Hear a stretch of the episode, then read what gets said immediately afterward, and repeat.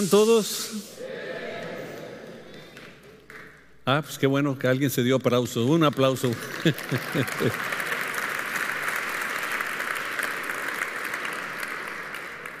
Estamos en una serie que se llama El mensaje de la Navidad. Eh, y, en, esta ocasión eh, yo les he subtitulado esta segunda clase, eh, Perdiéndome el milagro de la Navidad. Díganlo conmigo, perdiéndome el milagro de la Navidad. ¿Por qué no preparamos nuestro corazón para escuchar a Dios? Padre Celestial, estamos aquí listos, dispuestos, disponibles a que tu Espíritu Santo hable entre el bullicio de todo lo que está pasando en el mundo, las noticias malas y tétricas que a veces vemos, Señor, entre todo esto, Señor, queremos escucharte a ti y dejar que nuestra vida sea transformada por ti. En el nombre de Jesús. Amén, amén. Volteate con la persona que está cerca de ti, especialmente si es un familiar, y dile, el mensaje este es para ti. ¿eh?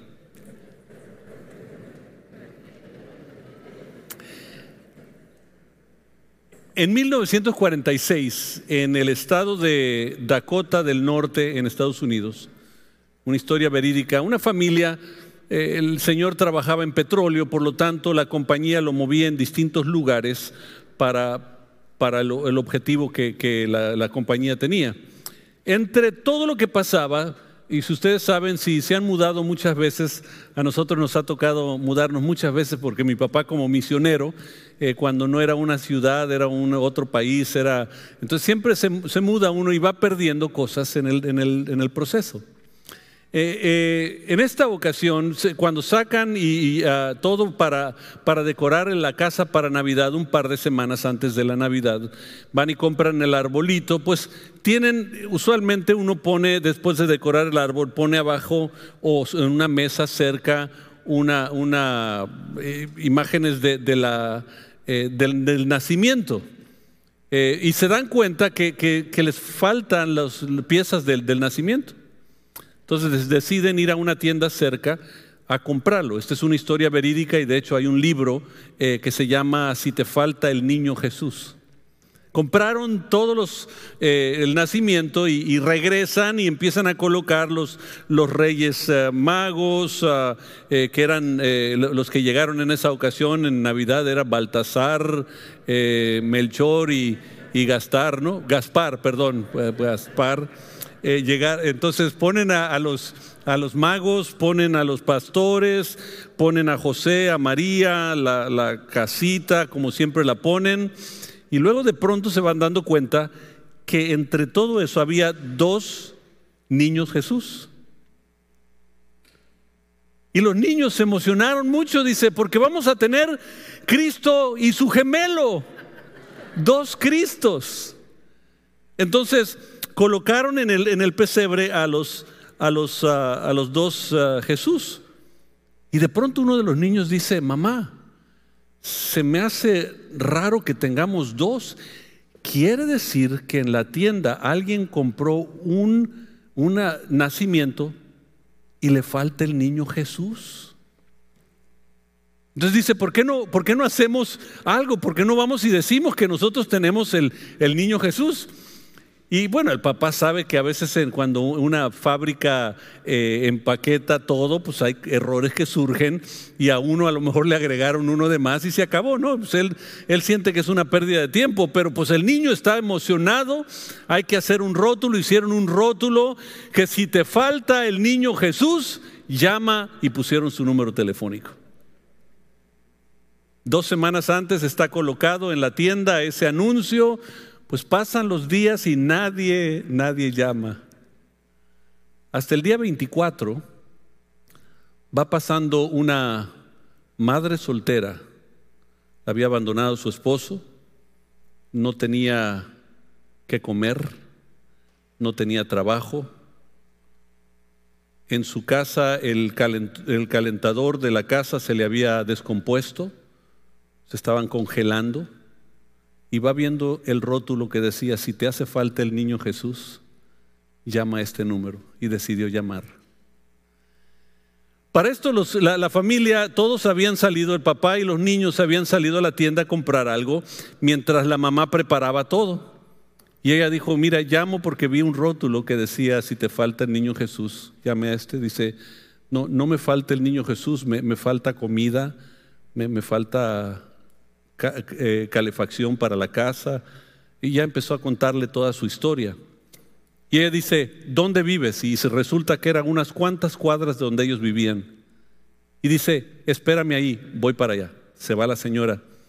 Cuando llegan, encuentran que solo hay un niño Jesús en el pesebre, ya no está el otro. Entonces dijo, alguien llamó y, el que necesitaba el niño Jesús ya, ya, ya llamó. Dice, pero, pero ¿dónde está mamá? En eso suena el teléfono y era mamá y le dice al esposo, ¿sabes qué? La comida que estaba preparando, agárrala, tómenla, eh, agarren los, regalos, todas las cobijas que tenemos en tal closet, tráetelas, tráete tus herramientas, por favor. Y, le dio la dirección a unas cuantas cuadras y dice, pues qué desperdicio. El día 24, el día cuando nosotros celebramos el momento de familia, ahora ella quiere que vayamos de visita a algún lado. Y ah, cuando llegan se dan cuenta de la necesidad y el Señor se pone a arreglar el, sistema de calefacción. Les dan las cobijas a los niños que se estaban congelando. Celebran la comida, eh, todo, con una familia que estaba en una gran necesidad. Cuento esa historia, porque muchas veces hemos perdido el objetivo del milagro de la Navidad, lo que, lo que es el milagro de la Navidad. De hecho, si quieres ir anotando, Juan 12, 46 dice, yo soy la luz que ha venido al mundo para que todo el que crea en mí no viva en tinieblas.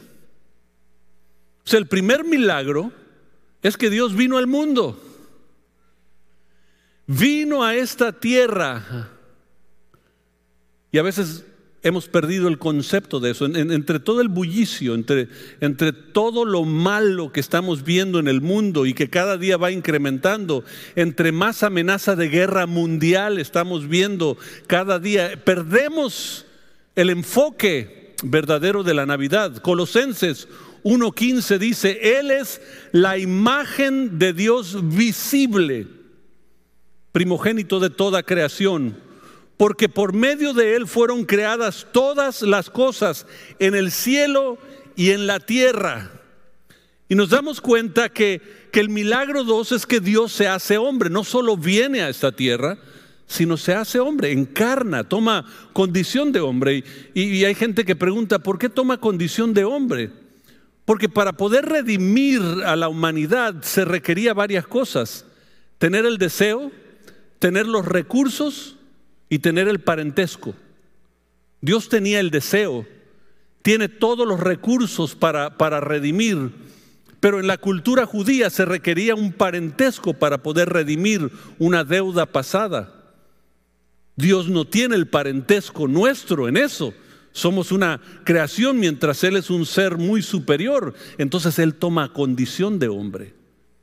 Noten cómo dice Filipenses 2 del 6 al 8, quien siendo por naturaleza Dios, no consideró ser igual a Dios como algo a que aferrarse. Por el contrario, se rebajó voluntariamente tomando la naturaleza de siervo.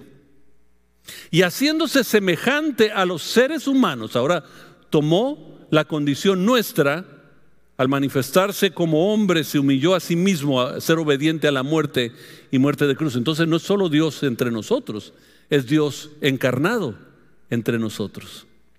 Juan 1.14 dice, y el verbo se hizo carne. Entonces el milagro 3 que quiero, que quiero mencionarles es que habitó entre gente común, entre nosotros. Se hizo un hombre como nosotros se hizo, eh, toma, toma, la condición nuestra para, para poder darnos esa capacidad de, de que nosotros sepamos que Él nos entiende, que Él sufrió, que Él vivió igual. Juan 10:10 10 dice algo extra. El ladrón viene para robar, matar y destruir, pero Cristo vino para que tengan vida y para que la tengan en abundancia. Entonces, aquí va el milagro 4. Vino para nuestro beneficio. Todo eso suena bonito. La mayoría de ustedes van a decir, pues yo ya sé todo eso. Entonces, ¿cómo puede ser que nos perdemos el milagro de la Navidad? La realidad es que eh, el, mundo pasa y la Navidad, y yo sé que algunos van a querer discutir y decir, bueno, lo que pasa es que, Jesús no nació en, en diciembre, que, que, fue como marzo, porque las temporadas... Es absurdo pelear de cuándo nació, si fue en diciembre, en marzo, en junio, en julio. Lo importante es saber que nació. ¿Cómo llega la celebración de Navidad a nosotros? Es que se celebraba un, dios pagano, el dios de las luces, por eso se decoraban las, los arbolitos con luces y todo eso. Era una celebración de un dios pagano. Y de pronto en la iglesia católica un papa cristiano que, de pronto dijo, no, nosotros no vamos a celebrar ningún Dios pagano, celebramos al Dios verdadero de luces, al Dios de las luces, al, al, Dios que vino a redimirnos y, y, empezó a celebrar en lugar de eso a Jesucristo para que el mundo celebrara. Ahora, ¿e, e, ¿es, malo hacerlo? No, no. El, el, punto es que en algún momento perdemos el, el objetivo, el milagro de la Navidad, el porqué de la Navidad se pierde. Y, no crean que es natural a nosotros nada más, porque hay tantas cosas que están sucediendo. En la Biblia hay, hay varios que se perdieron la Navidad. Vayan a Lucas capítulo 2. El primero que se perdió la Navidad fue el dueño del mesón. En Lucas capítulo 2, versículo 7, dice, María dio a luz a su primer hijo un varón. Lo envolvió en tiras de tela y lo acostó en un pesebre porque no había alojamiento disponible para ellos. Fíjense cómo, cómo dice, no había alojamiento disponible para ellos. ¿Qué es lo que está pasando? El, mesón es una especie de hotel muy distinto a los hoteles que nosotros conocemos hoy en día. No, crean que, llegó a un Marriott y, en Marriott no tenía cuartos disponibles. Los, mesones en aquel tiempo eran cuevas, eh, bastante amplios, grandes, donde la gente podía llegar y pagar por, por tomar un espacio y ahí acostarse. Pero el versículo 1 del capítulo 2 dice, en esos días, Augusto, el emperador de Roma, decretó que se hiciera un censo en todo el imperio romano. Este fue el primer censo que se hizo cuando eh, Sirineo, el, gobernador de Siria, todos regresaron a sus pueblos de sus antepasados a fin de inscribirse para el censo. Y la, manera que el imperio romano hacía censos es, eh, tú tenías que regresar eh, a la ciudad no de tu nacimiento, sino de tus antepasados. O sea, ¿de dónde desprende tu nombre? José viene de la descendencia de David. David era de Belén. Entonces, toda la familia de aquellos que habían nacido y su descendencia, todo, todo que empiece ahí tenía que regresar a esa región, inscribirse y luego saber que era todavía un ciudadano romano podía tener los derechos romanos, pero también tenía que pagar eh, sus impuestos. Entonces tienen que hacer un, trayecto, José y María tienen que hacer trayecto, ella embarazada, ya a punto de dar a luz, de Nazaret a, Belén, eh, es un trayecto no, no de muchos meses, es, es de, de, un día a día y medio largo, largo. Eh, se puede hacer en un par de horas en, carro, pero, pero en la manera de, caminar y todo eso no era tan fácil. Entonces tienen que regresar a hacer lo que el emperador quiere. Entonces el censo provoca que dentro de Belén, que es una ciudad X, es una ciudad, es un pueblo, es, es una ciudad que tendría importancia para los que viven ahí, pero para todos los demás no tendría importancia. Pudiéramos nombrar algunos pueblos en, México que tú dices, no, eso es un pueblo importante para los que viven ahí, pero, pero para nosotros que estamos en una ciudad grande, pues no, no es tan importante. Así era Belén, no, no crean que era la, gran ciudad. Pero de pronto, a, raíz de, toda la gente que, que hizo sus inicios ahí, de pronto hay mucha gente en la ciudad. Entonces un pueblo de unos cuantos miles ahora tiene muchos miles. Entonces tienen que quedarse en algún lugar. Entonces empiezan a buscar mesones. Ahora, quiero que se pongan en, los zapatos del dueño del mesón. Imagínense que de pronto él pidió a Dios, Señor, dame un negocio, dame, dame un trabajo, dame recursos para poder bendecir tu obra. Él era judío. Entonces a lo mejor anhelaba servir a Dios de alguna manera y Dios lo empieza a bendecir y de pronto empiezan a llegar gente a tocar, oye, ¿tienes lugar? Bueno, pues aquí tengo lugar, acuéstate aquí. Oye, acá, mira, ustedes acuéstense acá. Y empieza a rentar todo y, y lo que hacían en las cuevas es que la entrada y todo era para la gente y la parte final hasta el fondo era para los animales. Porque la entrada la querían dejar libre, número uno, porque el viento entraba, no les iba a dar toda el aroma de, los animales. Entonces ponían todos los animales al fondo. Entonces cuando llega José y María, pues el, el, del mesón dice, no, pues es que Dios me ha bendecido mucho. No, no tengo lugar, yo sé que tú vas a dar a luz pero, pero no, no tengo lugar. Y, muchas veces en nuestra vida surge exactamente lo mismo. Le pedimos a Dios que nos bendiga en nuestro trabajo, en nuestro negocio. Le, le, pedimos que Dios bendiga en nuestra familia, en nuestra vecindad, en nuestra ciudad. Y cuando viene la bendición, luego no tenemos tiempo para Dios. Porque decimos es que Dios me dio esto para cuidarlo. Tengo que ser buen administrador. Y sin darnos cuenta estamos cambiando lo pasajero por lo eterno. Y lo eterno intercambiándolo por lo pasajero.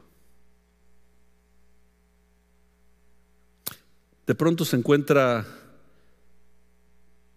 el dueño del mesón y me imagino que se sintió bien porque por lo menos le dio algún lugar para el nacimiento de Jesús. Es igual que muchos cristianos hoy en día. Le dieron algún lugar a Jesús. Fui a la iglesia el otro domingo. No es fácil con mi trabajo, con mi negocio. No di el diezmo, pero di algo. Y es bastante. O sea, le dimos un lugar a Jesús. ¿Y saben lo que está pasando? Estamos celebrando, no sé si te ha tocado ir a un cumpleaños. Y de pronto entras y están los globos y empieza el confeti, la gente, el mariachi, la tambora tocando, feliz cumpleaños, dun, dun, dun, Le hago bien, ¿verdad? Todo tocando y de pronto todo dice, ¿y el cumpleañero? No, pues no llegó. Ah, caray, ha sido un cumpleaños donde no está el cumpleañero.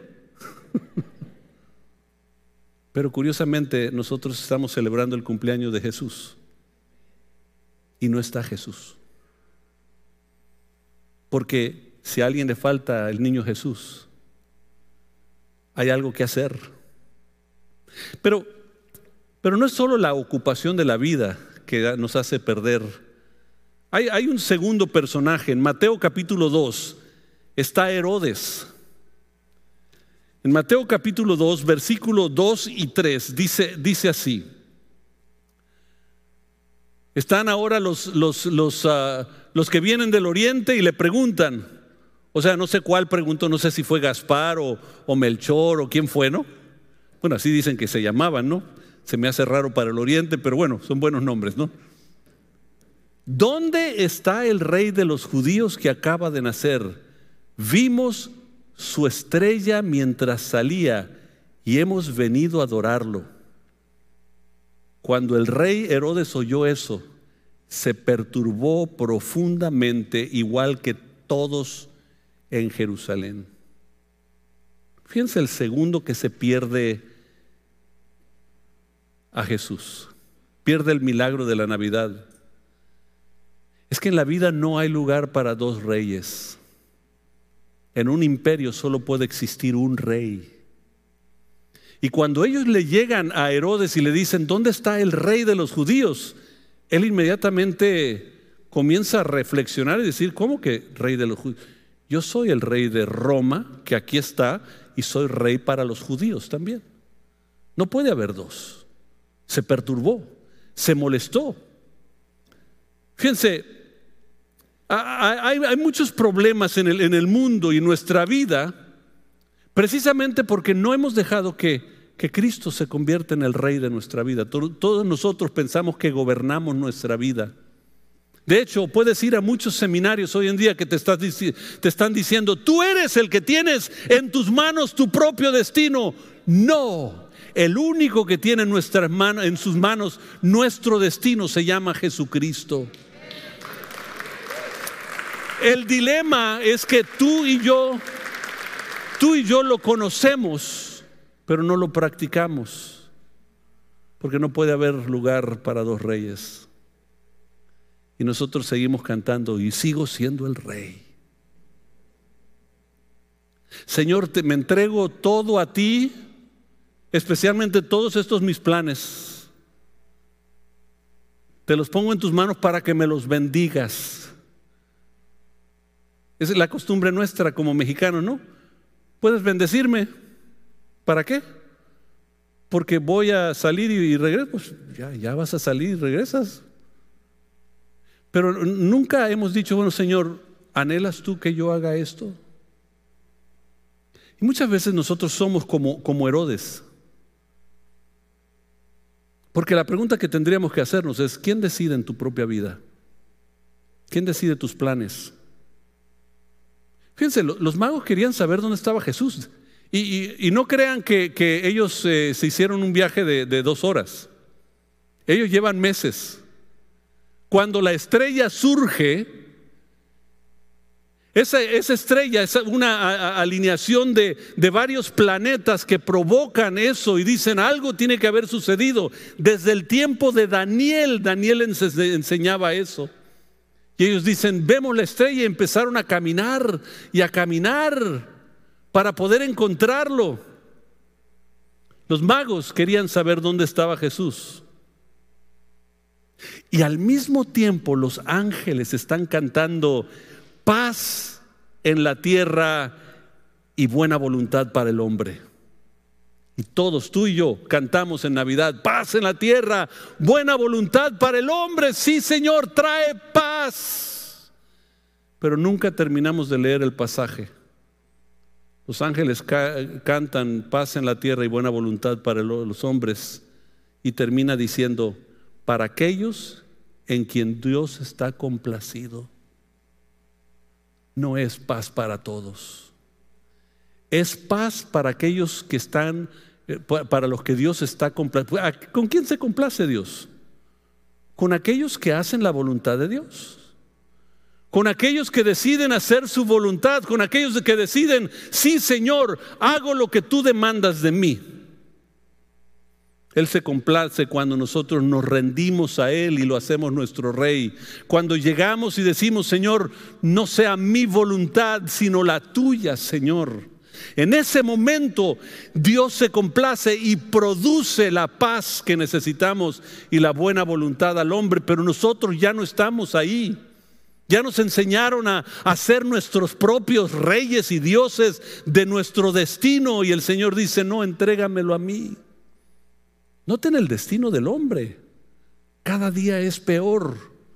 Hoy en día estamos al borde de, guerras mundiales, guerras químicas, guerras de, virus, guerras de, de todo índole. Estamos viendo una época en la humanidad a pesar de tener más estudios, más preparación, más riqueza, Parecemos una, una, una, sociedad más intelectual y entre más vemos eso, más destrucción hay, porque no nos hemos rendido al verdadero rey, el que puso todo bajo autoridad a sus pies.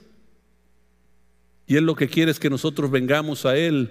Herodes se perturbó porque no hay campo para dos reyes. Pero no solo fue el, dueño del mesón ni, Herodes, pero también los religiosos. Noten ahí en Mateo capítulo 2, versículo 4. Mandó llamar de inmediato a los principales sacerdotes y maestros de la ley religiosa y les preguntó. Noten a quién llamó. A los sacerdotes y maestros de la ley. A todos los que se sabían la Biblia. Pues tú dices, no, es que el mundo que no tiene a Dios, materialismo, egoísmo. Aquí están los sacerdotes y noten, les pregunto, ¿dónde se supone que nacerá el Mesías? Y noten, Herodes hasta dice el Mesías, no dice aquel rey de los judíos. Sabía algo de la Biblia para saber que aquel que iban a ser iba a ser el Mesías que iba a venir a redimir. Dice, dicen, noten lo que los teólogos respondieron. En Belén de Judea. Porque eso es lo que escribió el profeta y ahora citan a Miqueas. Y tú, oh Belén, en la tierra de Judá, no eres la menor entre las ciudades reinantes de Judá, porque de ti saldrá un gobernante que será el pastor de mi pueblo Israel. Ustedes saben la historia, que, Herodes inmediatamente manda a matar a todos los niños y todo eso. Jesús no, no nace entre paz y tranquilidad, hay hostilidad. Hay muchas cosas que están sucediendo porque Él está hablando de un reino muy superior al reino de este mundo. Pero le pregunta a los teólogos, ¿saben dónde? Y dicen, sí, ¿cómo no? La Biblia dice esto y esto. Ahora, ¿por qué es importante eso? Porque Miqueas escribe 700 años antes que nace Cristo. Yo no sé ustedes, pero si yo leo un libro que te da el dato de quién van a ser, cómo van a ser, dónde van a ser, qué va a pasar 700 años antes, le pongo más atención a ese libro. Pero ellos lo citan como si fuera cualquiera, ah, van a ser en tal lugar. Herodes obviamente les dice, vayan y vean dónde está, y cuando lo encuentren, vengan a decirme, para yo ir a adorarlo también. Ya ustedes conocen la historia, no quiero entrar a eso. Pero lo, importante aquí es que los teólogos, los que sabían la Biblia, se dieron cuenta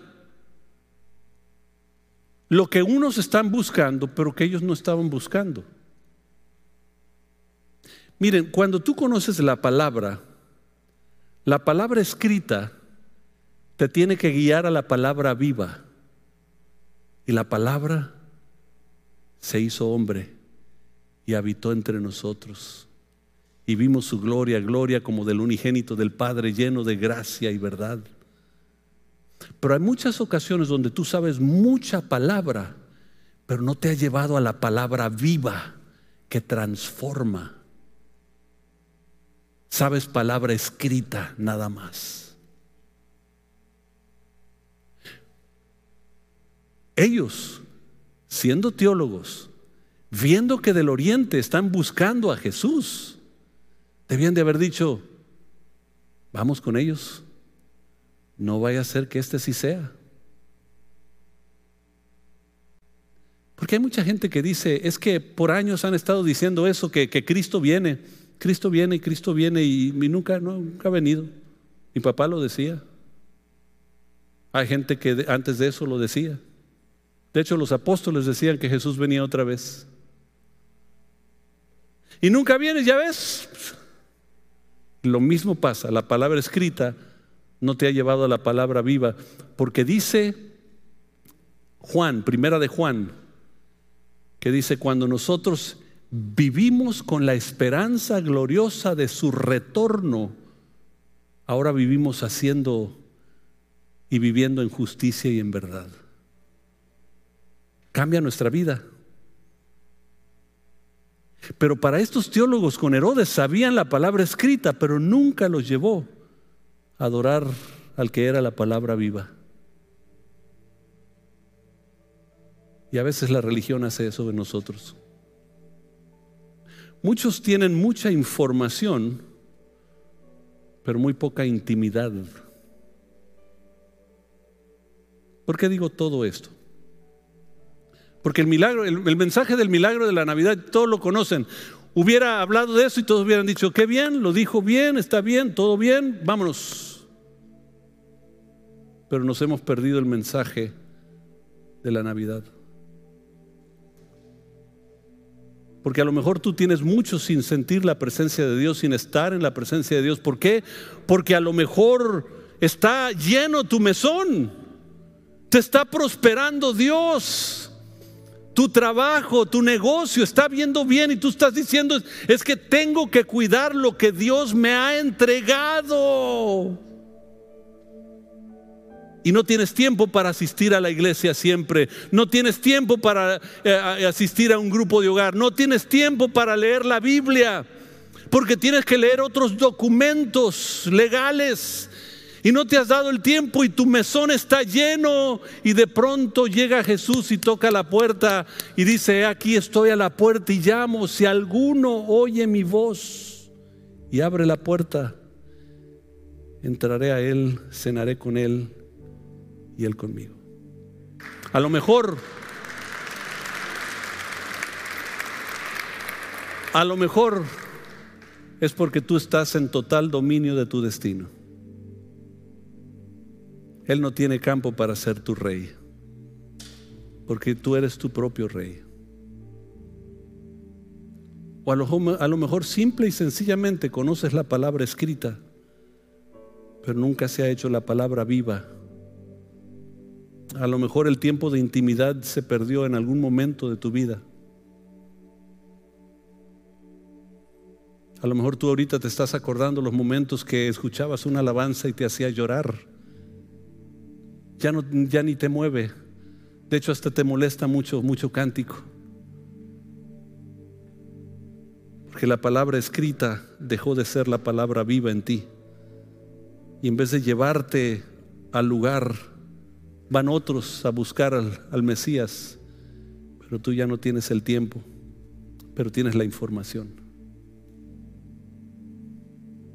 Y Dios quiere que esta Navidad sea una Navidad muy distinta para ti. El mundo va de mal en peor. La pregunta es, ¿hemos hecho campo para Jesús? ¿O le hace falta en tu pesebre? ¿Hace falta un Jesús? Porque Él es el Rey y Señor. Te ama inmensamente. Quiere transformar tu vida. Quiere que tú seas distinto, que esta Navidad no sea como ninguna otra, esta sea única. Pero que empiece esa relación íntima con Él. Padre Celestial.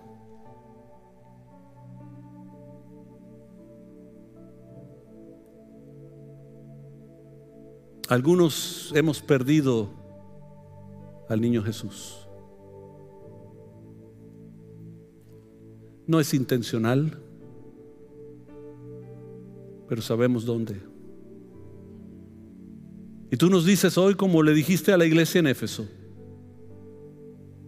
Orgulloso estoy de todo tu trabajo, pero una cosa contra ti, que has abandonado tu primer amor.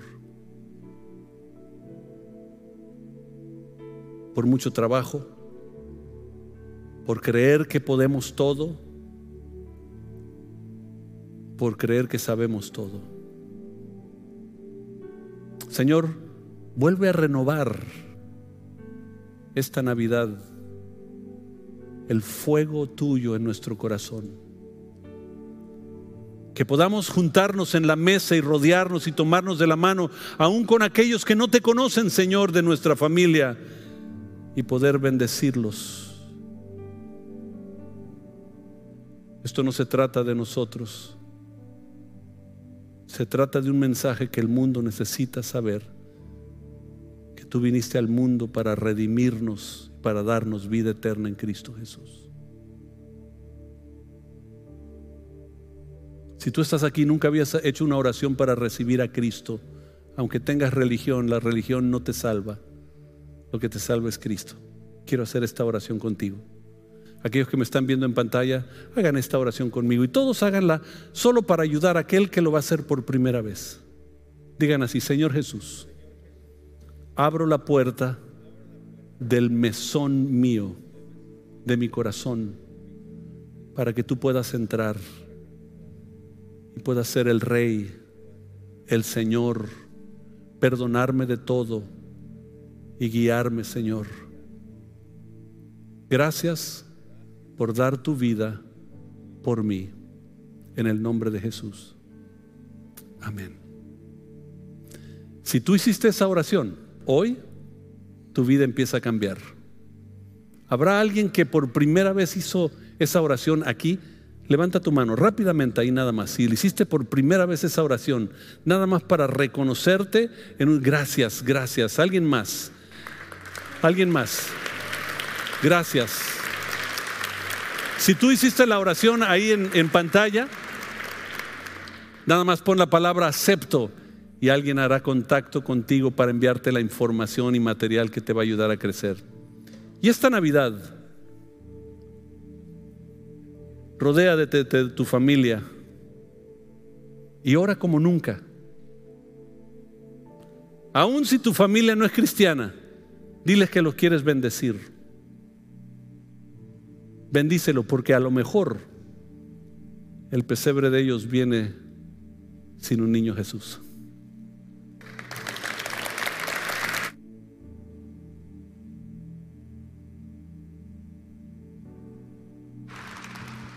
Gloria a Dios, preparándonos para celebrar y disfrutar la Navidad. Y qué, qué, hermoso es esto. Si tú hiciste esta oración por primera vez, levantaste tu mano, al salir de la reunión tenemos un lugar aquí, se llama Conexión. Queremos pasar un tiempo contigo. Eh, nada más regálanos unos minutos. Si tú vienes con alguien que viene por primera vez y ay no, no voy a subir, tú acompáñalo, entra con él queremos, este, también tenemos algo para ti eh, en, en, este salón especial para, para los nuevos. Y bueno, queremos despedir a nuestros amigos, nuestra iglesia online, que Dios les bendiga, los dejamos con su host.